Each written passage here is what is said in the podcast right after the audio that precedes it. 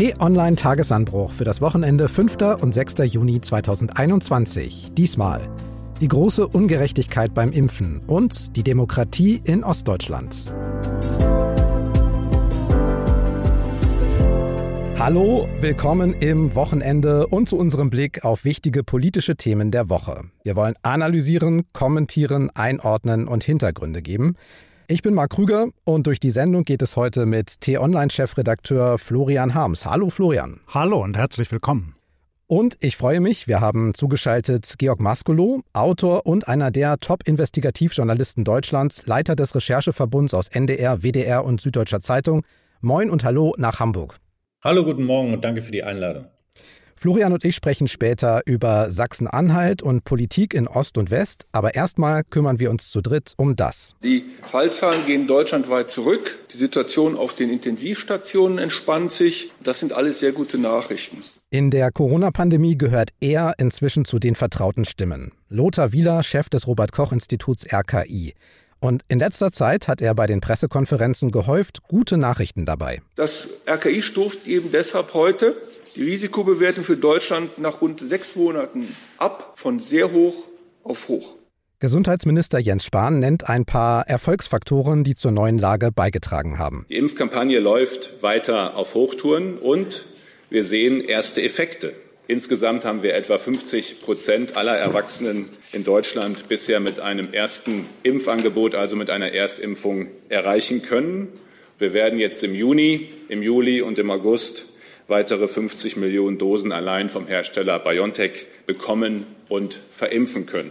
Und nicht nur das. Nach diesem Wochenende wird die Impfpriorisierung in Deutschland weitgehend aufgehoben. Das stand schon fest. Neu ist, dass auch die Gruppe der Impfberechtigten größer wird. Auch Kinder zwischen 12 und 15 Jahren gehören mit der Entscheidung der Europäischen Arzneimittelbehörde und der formalen Entscheidung gestern der Kommission mit der Zulassung nun dazu für den Impfstoff von BioNTech. So viel Lichtblick war selten. Das gilt auch für die Situation draußen, in der Außengastronomie, in Parks und an den Seen. Das Leben kommt wieder zurück. Ich glaube, das war in dieser Woche zu sehen und auch zu spüren. Herr Maskulo, das klingt alles ja erfrischend gut. Wenn man bedenkt, wie die Situation mal war, dann freut man sich heutzutage sogar über ein nur noch hohes Risiko. Die bundesweite Inzidenz, die kreist momentan so um die 30, 35. Das ist ja ein Wert, bei dem im März, April vergangenen Jahres alles geschlossen war, inklusive auch der Kinderspielplätze. Was ist da passiert, dass die Politik und auch wir als Gesellschaft auf dieselbe Zahl, 30, 35er Inzidenz, jetzt ganz anders draufblicken? Die Perspektive ist das Impfen. Wir sind jetzt bei das erste Mal seit Mitte Oktober. Ich würde sagen, das ist ja der Moment gewesen, wo die Dinge außer Kontrolle geraten sind, wo wir dann uns nicht entscheiden haben können, mit einem harten Lockdown zu reagieren, wo wir mehr oder weniger seitwärts durch diese Krise getrieben sind. Aber wenn ich auf die heutigen Zahlen schaue, dann erinnere ich mich an das, was innerhalb der Bundesregierung schon im April 2020 diskutiert worden ist und auch unter Gesundheitsexperten dass es letztlich für diese Krise nur eine Lösung geben würde und das ist das Impfen. Und das ist, was wir im Moment zumindest in den reichen Ländern und in Deutschland erleben. Das Impfen macht einen entscheidenden Unterschied, diese Pandemie in den Griff zu bekommen und hoffentlich irgendwann auch endgültig bewältigen zu können. Florian, wir haben gehört, die Dinge drohten außer Kontrolle zu geraten. Jens Spahn und auch die Bundesregierung standen ja ungefähr seit der zweiten Welle im Herbst fast durchgängig in der Kritik. Zögerliche Reaktionen, halbherziger Wellenbrecher-Lockdown, teure Maskendeals, schlechter Start der Impfkampagne und so weiter. Nun klingt ja der oft gescholtene Krisenmanager Spahn auf einmal so. Wir haben nichtsdestotrotz Grund zur Zuversicht. Wenn die Dinge so weitergehen, die Impfzahlen hoch, die Inzidenzen runter, dann kann das ein richtig guter Sommer werden. Ja, mit einem richtig guten Sommer kann man sagen, hat er, hat die Politik die Kurve noch so gekriegt? Naja, halbwegs schon. Das Ganze ist natürlich aber auch vor allem mit einer großen Sehnsucht nach Hoffnung und nach einfach einem besseren Leben verbunden. Mhm. Deshalb färben wir uns die Dinge jetzt vielleicht auch ein kleines bisschen schön. Wir sollten jetzt nicht den Fehler machen, weil es jetzt eben besser geht, weil wir Impfstoffe haben, weil der Sommer kommt, zu sagen, okay, jetzt lassen wir das alles hinter uns und machen einfach ganz normal weiter. Diese Krise muss doch dazu führen, dass wir grundlegend hinterfragen, wie wir auf so große Herausforderungen reagieren. Dazu müssen wir erstmal wissen, wie es war. Herr Mascolo, Sie haben sich im Detail mit dem politischen Management der Pandemie auseinandergesetzt, haben zusammen mit Ihrer Frau dazu ein Buch veröffentlicht. Ausbruch Innenansichten einer Pandemie heißt es. Und da geht es um sehr viele politische Entscheidungen, wie sie entstanden und manchmal auch nicht entstanden sind. Diese Corona-Protokolle, die enden erstmal Anfang dieses Jahres. Wie ist es seitdem weitergegangen in den politischen Prozessen?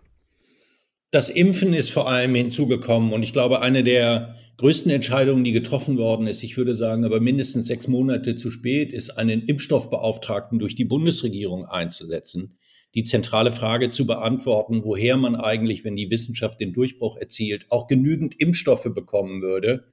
Es wird auch die zentrale Frage in der Zukunft sein. Die Alternative kann ja nicht ständig sein, Lockdown oder nicht Lockdown. Deswegen muss geimpft werden. Das ist letztlich entscheidend. Und wir dürfen nicht den Fehler machen zu glauben, dass es jetzt vorbei sei, sondern das, was wir im Moment erleben, ist, dass in manchen Ländern, in Nordamerika beispielsweise, aber auch in Europa, die Zahlen runtergehen. Aber gleichzeitig beobachten wir, dass in anderen Teilen der Welt, die bisher vergleichsweise gut durch die Krise gekommen waren, Südostasien, Indien, die Liste ließe sich fortsetzen, die Zahlen dramatisch nach oben gehen. Also wir erleben die unterschiedlichen Wellen in unterschiedlichen Teilen der Welt und es ist überhaupt nicht ausgemacht, dass die Entspannung, die wir im Moment erleben, eine dauerhafte sein wird oder eine Verschnaufpause, bevor es an anderer Stelle dann erneut losgeht.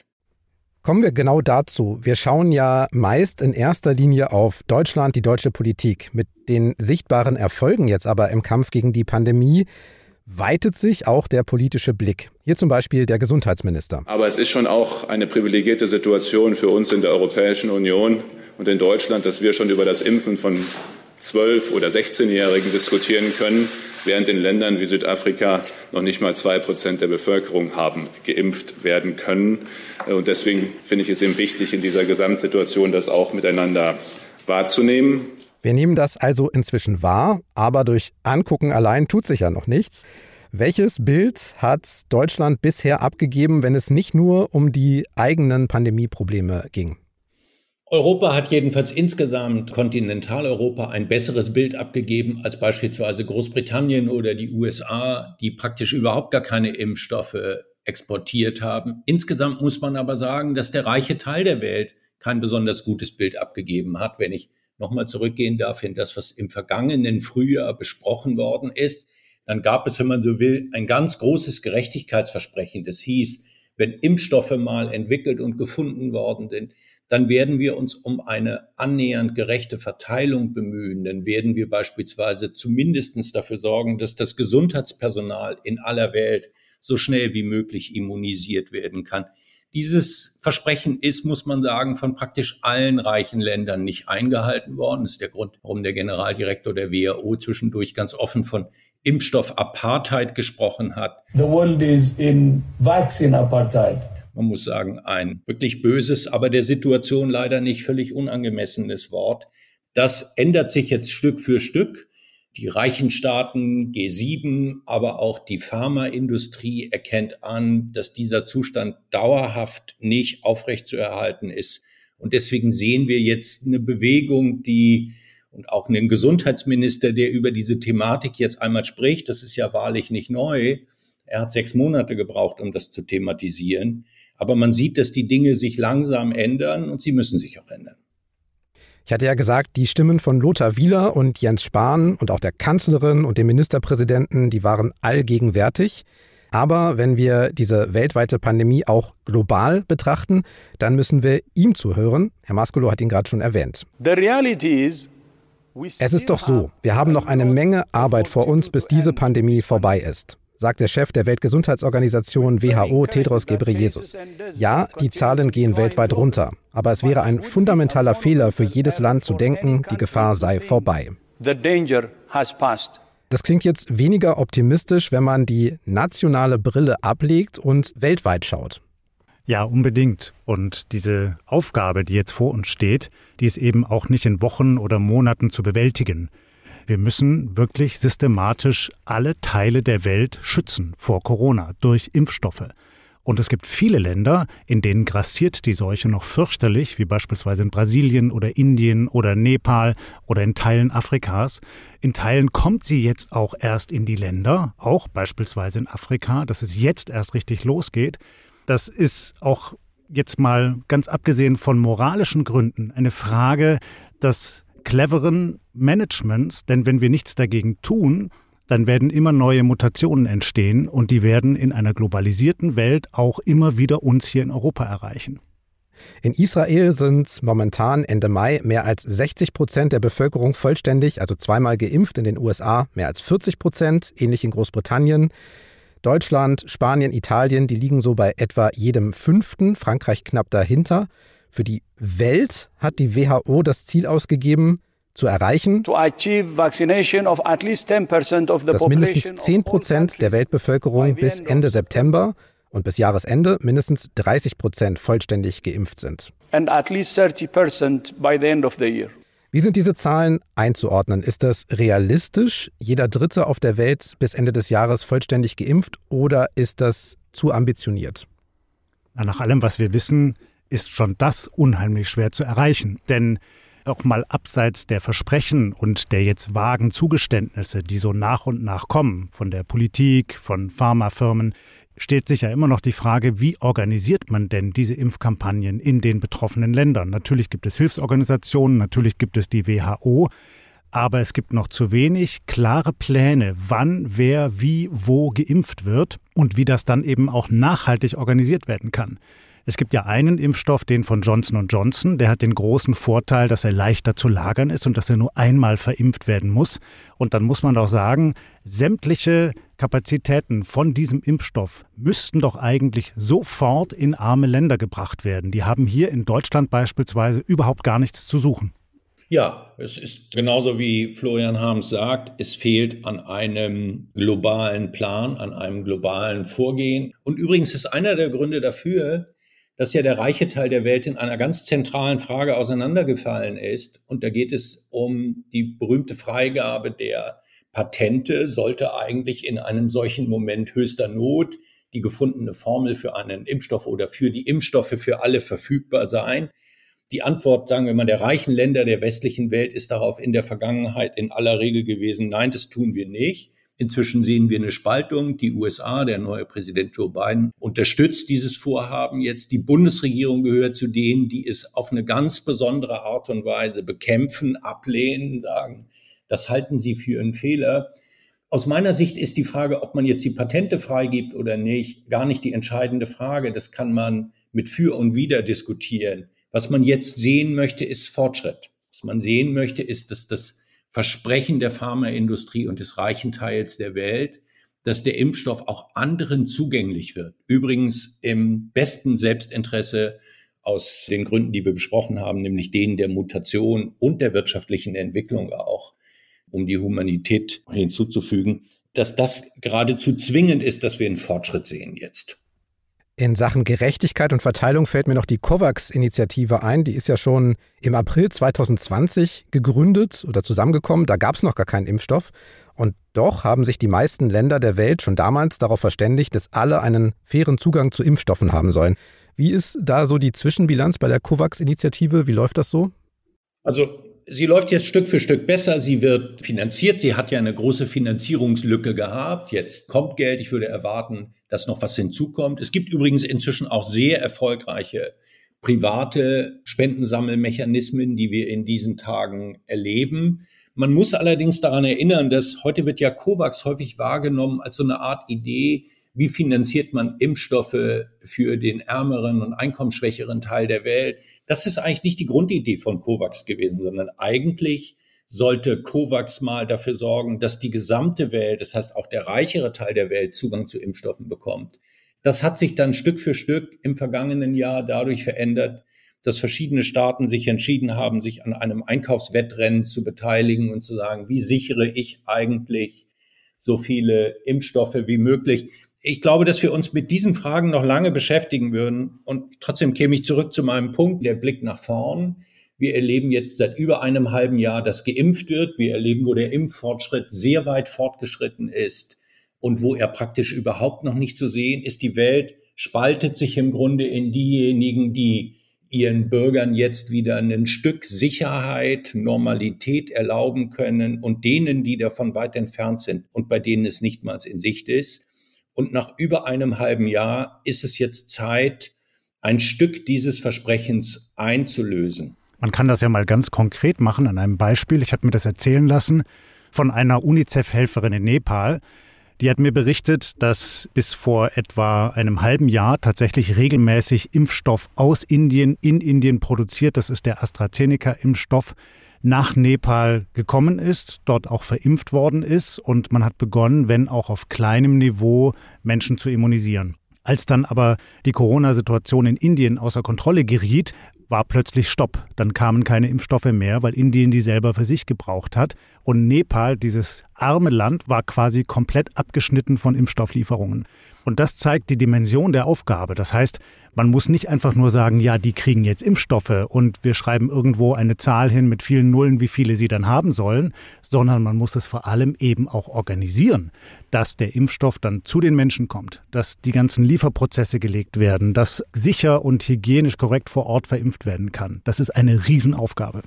Als ich wusste, dass wir uns verabreden, habe ich mal ein paar der Papiere rausgeholt, die wir für dieses Buch gesammelt haben. Und da bin ich zum Beispiel auf ein Papier des Auswärtigen Amtes gestoßen aus dem April 2020, das sich dann doch erstaunlich hellsichtig liest. Da finden sich die Worte von der großen Gerechtigkeitsfrage und das Zitat, dass eine Normalisierung des europäischen Lebens nur dann gelingen wird, wenn die Pandemie weltweit eingedämmt ist.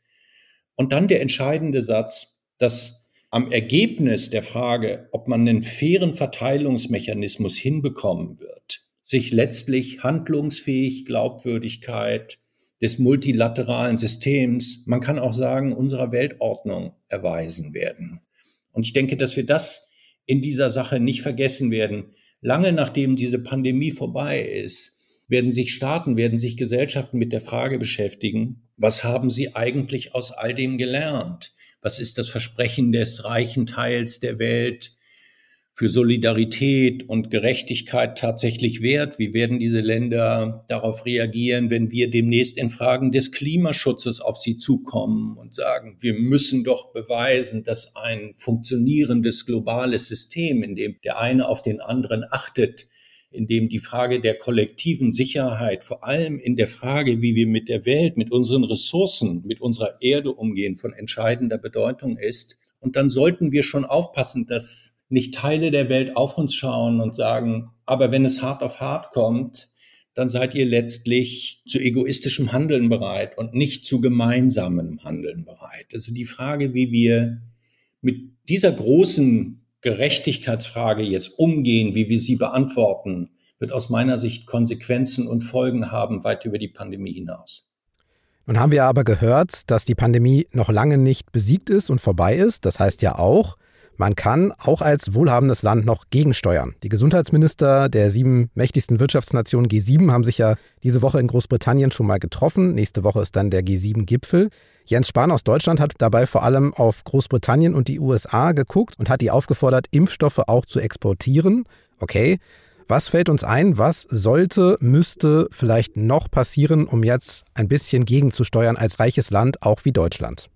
Na, es braucht auf jeden Fall klare Strukturen und Prozesse, wie man dieses ganze Impfprogramm weltweit jetzt anschieben kann, schneller anschieben kann, den Stoff zu den Menschen bringt und wie man eben auch nach vorne schauend aus diesem ganzen Schlamassel lernen kann. Die Politik hat ja leider Gottes häufig etwas Kurzatmiges und auch eher Kurzfristiges. Man plant so für einen Zeitraum der nächsten paar Jahre.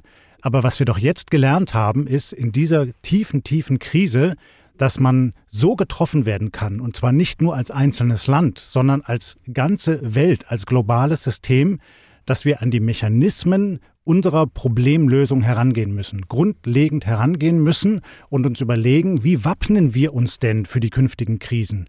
Denn das ist ja auch vielfach gesagt worden, wir können doch mit relativ großer Wahrscheinlichkeit damit rechnen, dass das jetzt nicht die letzte Pandemie war und dass auch vielleicht wir in unseren Lebzeiten eine weitere erleben werden.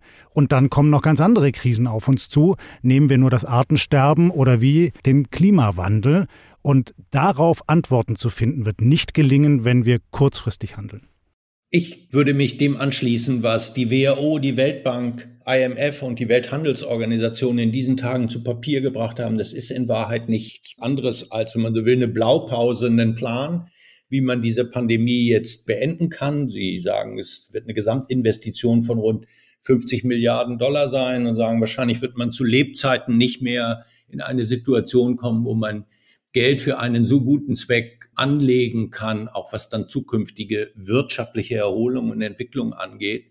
Das wird der entscheidende Punkt sein. Wir müssen jetzt beweisen, der reiche Teil der Welt, die Pharmaindustrie, die Regierung müssen beweisen, dass eine schnelle Skalierung, die schnelle Produktion von Impfstoffen überall auf der Welt möglich und notwendig ist. Und hinterher müssen sie dafür sorgen, dass eben diese Kapazitäten für weitere Fälle zur Verfügung stehen, so dass wir eine Wiederholung wie in diesem Fall hoffentlich nicht noch einmal erleben müssen.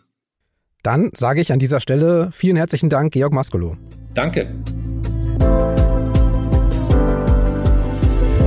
Und nun schauen wir aus aktuellem Anlass mal auf den Osten Deutschlands. Ich habe ein gutes Gefühl, was die Basis betrifft, auf der wir heute stehen.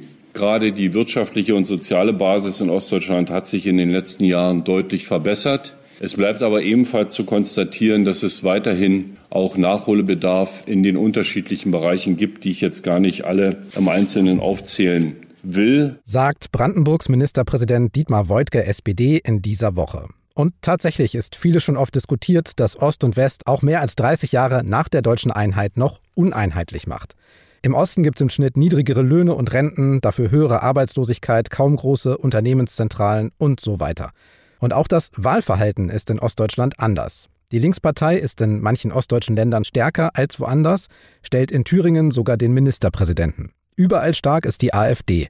Auch in den Ländern, in denen die Partei wegen rechtsextremer Tendenzen offiziell vom Verfassungsschutz beobachtet wird. Und bei der Suche nach dem Grund hat der Ostbeauftragte der Bundesregierung, Marco Wanderwitz, bei den Kollegen der FAZ im Podcast für Deutschland das hier gesagt. Das sind Nachwirkungen äh, von 40 Jahren Sozialismus. Wir haben es äh, mit Menschen zu tun, die teilweise in einer Form Diktatur sozialisiert sind, dass sie auch nach 30 Jahren nicht in der Demokratie angekommen sind.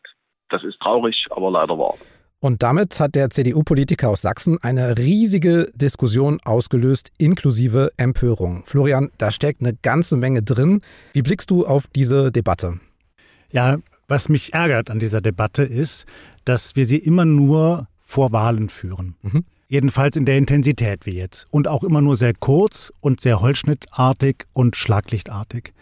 Und abseits von Wahlen unterhalten wir uns zu wenig darüber, wo unser Land noch zu unterschiedlich geprägt ist und wo es auch Menschen gibt, die sich gar nicht mehr anständig repräsentiert fühlen. Mhm. Denn das ist ja hier offenkundig in Teilen Ostdeutschlands der Fall.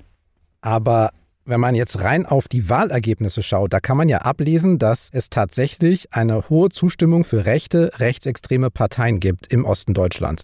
In Sachsen-Anhalt hat die DVU schon 1998 fast 13 Prozent bei der Landtagswahl bekommen. NPD in Sachsen mal mit mehr als 9 Prozent und in Mecklenburg-Vorpommern mal mit mehr als 7 Prozent in den Landtagen. AfD mit Rekordergebnissen von mehr als 20 Prozent. Marco Wanderwitz sagt dazu im FAZ-Podcast. Wir haben es hier mit verfestigtem Protestwählerpotenzial, mit teilweise verfestigten, nicht demokratischen Strukturen zu tun. Diese Menschen sind nicht durch gute Arbeit von Regierungen zurückzugewinnen. Leider.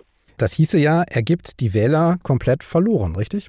Ja, und ich glaube, er macht es sich dazu einfach. Sicherlich gibt es im Osten Rechtsradikale. Die gab es auch schon zu DDR-Zeiten und zwar eine große Szene. Das ist nur immer unterdrückt worden und nicht öffentlich gemacht worden in der DDR. Und damit muss man umgehen. Ganz klar. Die äh, Verfassungsschutzämter, die Sicherheitsbehörden müssen damit umgehen und man muss auch ganz klare Linien ziehen, was zu tolerieren ist und was auch nicht. Aber die Stärke beispielsweise der AfD erklärt sich eben nicht nur dadurch, dass jetzt alle diese Wähler rechtsextrem wären. Das ist doch Quatsch. Und da finde ich eben das, was Herr Wanderwitz gesagt hat, deutlich zu kurz gesprungen. Man muss doch tiefer nach den Gründen fragen. Und was man eben ganz stark an vielen Stellen Ostdeutschlands wahrnimmt, ist, dass Menschen den Eindruck haben, sie werden nicht nur nicht repräsentiert in den staatlichen Behörden, in den Regierungen, sondern ihre Lebensleistung wird auch gar nicht mehr gewürdigt. Das, was sie geschaffen haben, selbst wenn es in der Diktatur gewesen ist, spielt überhaupt keine Rolle mehr. Das heißt, sie fühlen sich nach außen gedrängt, ausgegrenzt und nicht mehr als Teil des lebendigen Prozesses in unserem Land. Ja, weißt du, was ich mich da dann so frage? Er sagt, die sind im Osten in der Diktatur sozialisiert. Jetzt haben wir aber schon 31 Jahre lang ein vereinigtes Deutschland. Das hieße ja, dass in erster Linie die, die im Osten in der Diktatur sozialisiert sind, die Älteren, die AfD wählen müssten. Wenn wir aber auf die Wählerschaft gucken, dann sind es auch und vor allen Dingen auch die Jungen, die die AfD wählen, die sind ja in der Demokratie sozialisiert. Wie passt das zusammen? Na, das stimmt, aber diese lange Zeit der Diktatur hat ja nicht nur Persönlichkeiten und Biografien geprägt, sondern sie hat das ganze öffentliche Leben geprägt. Und wenn man im Osten unterwegs ist, dann sieht man eben, es gibt zum Beispiel viel schwächere Strukturen der Kirche oder der Vereine oder des bürgerschaftlichen Engagements. Vieles davon fehlt einfach. Ich will das gar nicht pauschalisieren, das gibt es natürlich, aber es ist nicht so intensiv wie flächendeckend in einem Land in Westdeutschland, in Bayern beispielsweise oder in Baden-Württemberg. Und da muss man eben ran. Das ist ein Problem. Auch die Kanzlerin hat sich diese Wanderwitz-Aussagen nicht zu eigen gemacht. Sie sagt, meine Herangehensweise ist dabei immer die, dass in der Demokratie jede Bürgerin und jeder Bürger zählt und dass wir auch versuchen müssen, auch wenn das nicht zu einem Zeitpunkt immer gelingt, Politik für jeden Bürger zu machen. Aber ich werde mich nie damit abfinden, dass man das als gegeben hinnimmt, sondern immer weiter dafür arbeiten, auch wenn es manchmal lange dauert, einen großen, langen Atem verlangt, jeden auch wieder für die Demokratie zu gewinnen und jede. Das klingt kämpferischer und anstrengender. Ist das der bessere Ansatz? Ja, natürlich. Es ist natürlich aber auch eine sehr präsidiale Aussage. Natürlich ja. muss sie das so sagen. Ja? Alles andere würde uns ja auf die Zinnen treiben, wenn sie sagen würde, Mensch, manche Menschen in diesem Land interessieren mich nicht mehr. Nein, sie muss das sagen und das ist ja auch richtig. Und die Aufgabe ist eben riesig groß. In einem Punkt hat der Ostbeauftragte Wanderwitz ja recht. Denn Ostdeutschland hat nun mal eben fast 60 Jahre lang Diktaturen erlebt wenn man mal die Nazizeit und die DDR-Zeit aneinander reiht. Und zwar sind jetzt seither über 30 Jahre vergangen, aber natürlich gibt es noch nicht überall die tradierte, lebendige, demokratische, zivilgesellschaftliche Kultur, wie sie sich in Jahrzehnten in Westdeutschland herausbilden konnte. Das kann man den Menschen aber gar nicht vorwerfen, sondern man muss doch überlegen, wie man sie wiederbeleben kann. Und Teil dessen ist es eben, dass wir uns doch verdammt nochmal die Frage stellen müssen, wie Ostdeutsche stärker an die wichtigen Stellen in unserem Staat gelangen können. Also wenn man sich beispielsweise die Bundesregierung ansieht, man hat die Kanzlerin, die kommt aus dem Osten, achtet aber tunlichst darauf, nicht als Ostdeutsche per se wahrgenommen zu werden oder gar Ostdeutsche zu bevorzugen. Aber das ganze restliche Kabinett besteht aus Westdeutschen. Und auch die Abteilungsstäbe in den Ministerien sind überwiegend von Westdeutschen besetzt. Du sagst, sie achtet darauf, dass man sie nicht als Ostdeutsche wahrnimmt, aber natürlich guckt man da besonders drauf. Was tut sie für den Osten? Was hat sie erreicht? Und die Konkurrenz um die Nachfolge im Amt sieht da offensichtlich Lücken. Das Thema Ostdeutschland hat nämlich den Wahlkampf bereits erreicht. SPD-Kandidat Olaf Scholz hat diese Analyse zu bieten. Hören wir mal rein. Der bisherige Aufbau Ost war im Wesentlichen ein Nachbau West. Das war für die 90er Jahre zunächst vielleicht noch in Ordnung. Aber wer immer nur nachbaut, kann niemals Erster werden. Hat er schön umschifft, denn in den 90ern und frühen 2000ern gab es ja einen SPD-Kanzler. Aber davon mal ab, hat er einen Punkt? Ja, er hat schon einen gewissen Punkt, weil ja erst einmal massiv in die Infrastruktur investiert worden ist. Aber man muss natürlich auch sagen, was dort gebaut worden ist an vielen Stellen in Ostdeutschland, das war schon beste Qualität. Und es gibt ja umgekehrt auch den Vorwurf, dass zwar jetzt im Osten wunderbare Autobahnen und Glasfaserkabel und moderne Gebäude hingestellt wurden, Teile Westdeutschlands, etwa im Ruhrpott, aber regelrecht verfallen sind. Mhm. So, also so ganz trifft das Argument nicht. Aber ich glaube, worauf er hinaus will, ist, dass er eben sagt, wir müssen in Zukunftstechnologien investieren. Und das haben ja auch die Ostministerpräsidenten jetzt gerade erst wieder gefordert. Lass uns zum Schluss noch auf Sachsen-Anhalt schauen. Da wird ja am Sonntag ein neuer Landtag gewählt. Es regiert momentan eine Koalition aus CDU, SPD und Grünen unter Ministerpräsident Rainer Haseloff. Vor einigen Wochen war es mal so, da war die AfD kurz in den Umfragen stärkste Kraft. Nun ist wieder die CDU vorne. Aber es zeigt da doch schon die anhaltende Stärke der AfD. Wir können aber auch zum Beispiel gucken auf die Grünen die ihr 5,2 Prozent Ergebnis vom letzten Mal eventuell verdoppeln könnten. Wir können gucken auf die FDP, die nach fünf Jahren wieder in den Magdeburger Landtag zurückkehren könnte. Worauf schaust du vor allen Dingen? Ja, ich schaue schon ganz stark auf die AfD und ihre Stärke und die Frage, wie sie sich dann darstellt und wie ihre Vertreter auf das Wahlergebnis reagieren, ob sie bereit sind, eben sich in den demokratischen Diskurs einbinden zu lassen oder ob sie de facto weiter Protestpartei sein wollen und in Fundamentalopposition gehen. Denn dass sie an der Regierung beteiligt werden, ist, denke ich, ausgeschlossen. Wir möchten uns noch einen Moment Zeit nehmen, um etwas Besonderes aus der Woche hier im Podcast festzuhalten. Ein Gedanke, ein Gespräch, eine Begegnung oder ein Thema. Florian, was ist, was ist dir passiert? Was hast du mitgebracht diese Woche? Naja, ich habe ja beim letzten Mal erzählt, dass ich mich so freue, dass es wieder losgeht. Man kann wieder ins Restaurant gehen, man ja. kann wieder unterwegs sein. Die Schattenseite dieses neuen Es geht wieder los ist natürlich, dass sich auch mein Terminkalender wieder füllt und ich jetzt da morgens reingucke und sehe, ich bin eigentlich von morgens bis abends durchgeplant für die nächsten Tage. Ich fange schon wieder an, von A nach B nach C zu hetzen und eigentlich hatte ich mir ja vorgenommen, das eben nicht zu tun, sondern aus der Corona-Zeit zu lernen, auch mal Luft zu holen zwischendurch. Und ich habe eine sehr nette E-Mail bekommen von einer Tagesanbruchleserin, die hat mir geschrieben, lieber Herr Harms, das ist so toll an Ihrem Tagesanbruch, wenn ich den morgens lese, dann komme ich erstmal so in eine gelassene Stimmung und kann den Tag beruhigt auf mich zukommen lassen. Und dann habe ich gedacht, mhm. oh, wenn es ihr als Leserin so geht, dann sollte mir das vielleicht als Schreiber auch so gehen. Und ich will mir ein bisschen was davon abgucken. Dann noch der Hinweis, wenn Ihnen dieser Podcast gefällt, geben Sie uns gern eine Bewertung bei Apple Podcasts oder Amazon. Bis zu fünf Sterne sind möglich. Erzählen Sie auch gern anderen davon. Den Tagesanbruch und unsere weiteren Podcasts finden Sie bei T-Online und in allen Podcast-Apps und Plattformen, bei Apple, Google Podcasts, Spotify, Amazon Music, überall. Immer kostenlos und im Fall vom Tagesanbruch immer zum Start in den Tag neu um 6 Uhr. Montag bis Freitag etwas kürzer und am Wochenende in dieser ausführlicheren Version. Für heute war's das. Ich sage danke fürs Hören, für Ihre Zeit. Danke an Georg Maskolo. Dank dir, Florian. Und tschüss, bis zum nächsten Mal. Tschüss und bleiben Sie uns gewogen.